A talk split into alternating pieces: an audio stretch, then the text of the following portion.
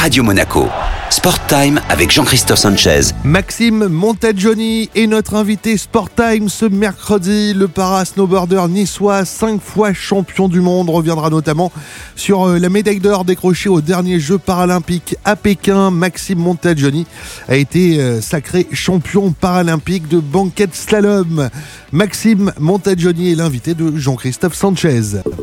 Sport Time L'invité. Maxime Montagioni, alors est-ce que vous avez euh, atterri? Est-ce que vous êtes maintenant euh, redescendu de votre petit nuage après cette superbe médaille d'or décrochée aux Jeux paralympiques de Pékin? Alors effectivement, oui, j'ai bien atterri, même si c'était euh, très tard à Paris, mais non, non, on a, on a eu l'occasion de, de, bien se reposer. là, ça fait déjà quelques jours que, que je suis rentré sur Nice, j'ai pu recharger les batteries. Déjà reprendre des forces avec euh, la bonne gastronomie euh, locale, ça, ça m'a fait du bien. Et puis euh, voilà, quelques grasses maths et c'est reparti. Hein.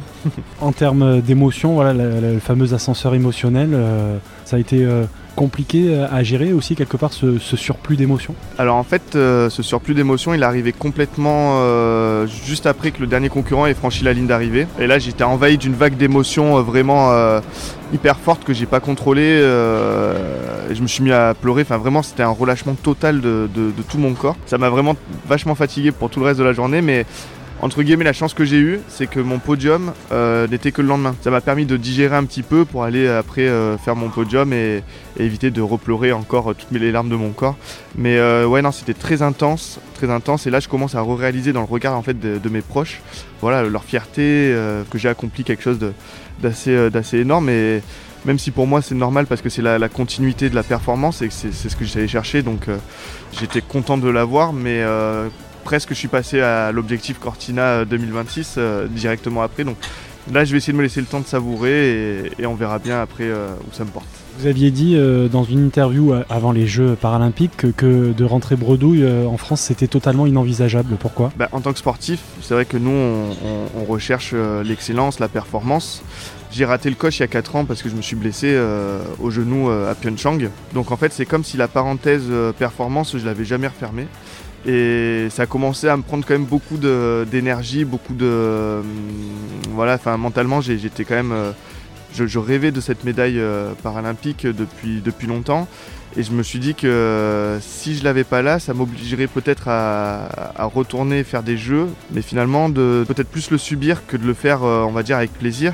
Et ça, j'en avais peur. Et du coup, je me suis dit que la médaille, c'était le seul moyen pour moi de, fermer cette parenthèse et finalement de pouvoir me, libérer un petit peu et de pouvoir profiter aussi après de, des compétitions après les jeux. Parce que c'est tellement intense. Enfin, je sais pas si tout le monde l'envisage comme ça, mais moi, je pensais euh, médaille euh, jour et nuit et, et, et rater cette échéance euh, de nouveau, ça aurait pu être, euh, je pense pour moi, euh, quelque chose de dur à vivre. Il y avait deux épreuves pour vous, la première en, cross, la deuxième en box slalom, donc il y a eu un, raté sur, sur la première épreuve, du coup ça vous a encore fait monter la, pression d'un cran? Ouais, c'est sûr que je m'attendais pas à ce scénario au niveau du snowboard cross, j'avais des grandes ambitions, malheureusement je fais une erreur qui me coûte assez cher, et c'est vrai que ça m'a mis la pression pour la deuxième épreuve, parce que je me suis dit, bon là j'ai grillé un joker, euh, alors que moi, dans mon plan, je m'étais dit, bah, je vais essayer d'aller chercher une médaille au snowboard cross pour rider libéré et essayer d'avoir quelque chose au, au, Salom. Et au final, euh, bah, j'avais plus le choix en fait. je, me suis, euh, on va dire, tiré une balle dans le pied tout seul. Et heureusement, avec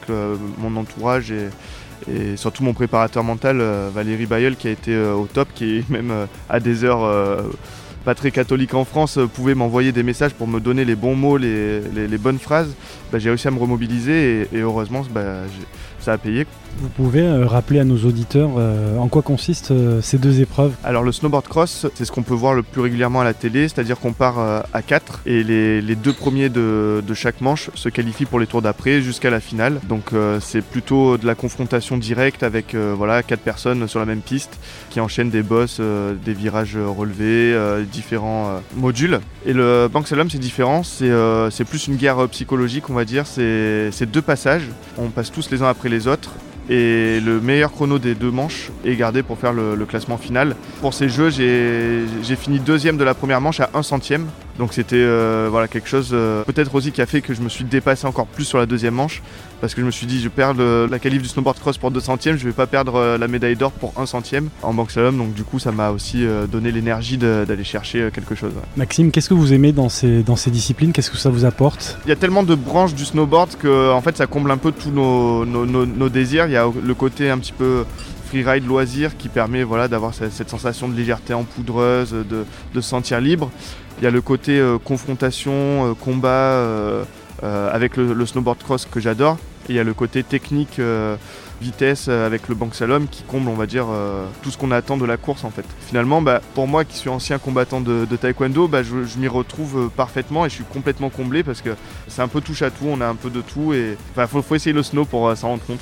Vous avez un passé ouais, de, de combattant de taekwondo à, un haut niveau en plus. hein. Euh, oui, bah, le taekwondo ça a été toute ma vie pendant une douzaine d'années. J'ai eu la chance ici sur Nice de m'entraîner avec Michael Meloul qui était un champion du monde de, de taekwondo. Donc euh, il, il a su me donner la passion et le- le- l'envie en tout cas d'aller performer. Et malheureusement euh, à cette époque-là, la, la fédération euh, de taekwondo euh, qui gérait donc le, para taekwondo.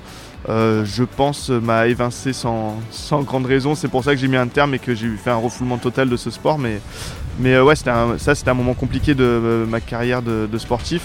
Mais sinon, ouais, c'était un sport qui m'a rempli pendant des années euh, voilà, de- d'envie de, combattre euh, voilà, pour, pour aller chercher des, des belles perfs. Et au moment où j'ai décroché les- cette belle perf, bah, j'ai été un peu évincé sans raison. Donc euh, voilà. Sport Time, L'invité. Maxime Montagioni, le champion paralympique et l'invité de Jean-Christophe Sanchez dans Sport Time. Le retour dans un instant sur Radio Monaco. Radio Monaco. Sport Time avec Jean-Christophe Sanchez. Maxime Montagioni est l'invité exceptionnel de Sport Time, le para-snowboarder niçois, cinq fois champion du monde, reviendra notamment sur sa médaille d'or décrochée aux derniers Jeux paralympiques. Maxime Montagioni est l'invité de Jean-Christophe Sanchez. Voici la suite de Sport Time. Sport Time, L'invité. Maxime Montagioni, cette euh, médaille d'or paralympique par rapport euh, aux autres médailles, parce que vous êtes quand même cinq fois champion du monde, qu'est-ce que ça a de différent? Bah, cette médaille paralympique, c'est dans l'intensité que ça procure. Alors, euh, je sais pas si c'est moi qui m'étais fait un monde euh, et que du coup, euh, ça, ça s'est décuplé euh, au moment où j'ai réalisé que, que j'avais gagné. Mais non, cette médaille paralympique, on, dit que ça change une vie, donc j'espère que euh, voilà, c'est c'est en cours. Mais c'est incroyable. En gros, il n'y a pas plus haut dans, la hiérarchie sportive que les Jeux. Et en plus, quand on fait une médaille d'or, bah, c'est-à-dire qu'on est euh, au, top de cette hiérarchie. Et, c'est incroyable. Moi, c'est ce qui me manquait dans, mon palmarès mais jamais je me serais euh, dit ça y est je vais, avoir une médaille d'or au, au jeu quoi parce que c'est tellement dense en termes de concurrence il y a tellement souvent on me dit c'est mérité mais non en fait euh, tout le monde mérite euh, enfin tout le monde s'est investi pendant des années et, tout le monde s'est donné les moyens de réussir. Donc c'est les courses d'un jour il peut se passer tellement de choses. Et là d'avoir réussi c'est une sensation incroyable. Et, j'ai pas envie que les gens se disent euh, enfin entre guillemets jugent ma performance au détriment des autres parce que vraiment c'est beaucoup d'abnégation pour tous les sportifs et toutes les nations qui sont représentées au jeu. On mérite tous et par contre après il y a un petit facteur chance peut-être ou qui fait que euh, on sort du lot mais non c'est incroyable c'est beaucoup de travail pour euh, finalement euh, quelques minutes de d'émotions ultra intenses mais quelque part c'est aussi ce qui nous guide parce que hum, si demain j'ai envie de repartir sur le cycle de Cortina 2026 c'est aussi pour retrouver cette sensation de ouais, de relâchement, de je sais pas, de bien-être qui, qui m'a envahi à ce moment-là. Cortina 2026, c'est le prochain grand objectif. Euh, D'ici là, il va se passer quoi pour vous? Euh, D'ici là, ben, on va reprendre les, les entraînements. Je vais me laisser un petit break de quelques mois euh, pour me détendre un petit peu et, et surtout garder cette envie d'aller performer en snowboard. Et après, je pense que dès le mois de, de septembre, je vais me remettre à fond dans, dans les entraînements pour reprendre la saison régulière et les championnats du monde euh, à Areux en Suède qui, qui seront l'année prochaine. Et après, on aura une saison un petit peu plus calme, de nouveau des championnats du monde et les jeux. Donc, euh, au final, ça va aller très vite. On a l'impression que c'est loin, mais 4 ans, euh, ça passe à une vitesse folle. Donc, non, non, il va falloir rester mobilisé jusqu'au bout. Et, voilà, et j'espère que d'ici là, tout ce qui est Covid et autres contraintes seront parties et qu'on pourra vraiment avoir des jeux festifs en Italie, parce qu'en plus, à côté de la maison. Donc j'espère vraiment pouvoir en profiter à 100%. Vous êtes euh, né à Marseille, vous habitez à Nice depuis combien de temps? Alors j'ai vécu à Nice euh, au début par intermittence euh, quand j'étais jeune parce que j'ai suivi ma mère qui, est- qui s'est séparée de mon père, donc elle est venue directement dans la région. Après j'ai fait une petite escale à, à Lyon et depuis, bah, du coup j'avais quoi 12 ans, depuis que j'ai 12 ans je vis à Nice à, à plein temps. Et je me sens euh, aujourd'hui presque plus niçois que marseillais, parce que même si mon père habite euh, encore à, à Marseille, euh, bah, moi c'est ici que j'ai tous mes repères.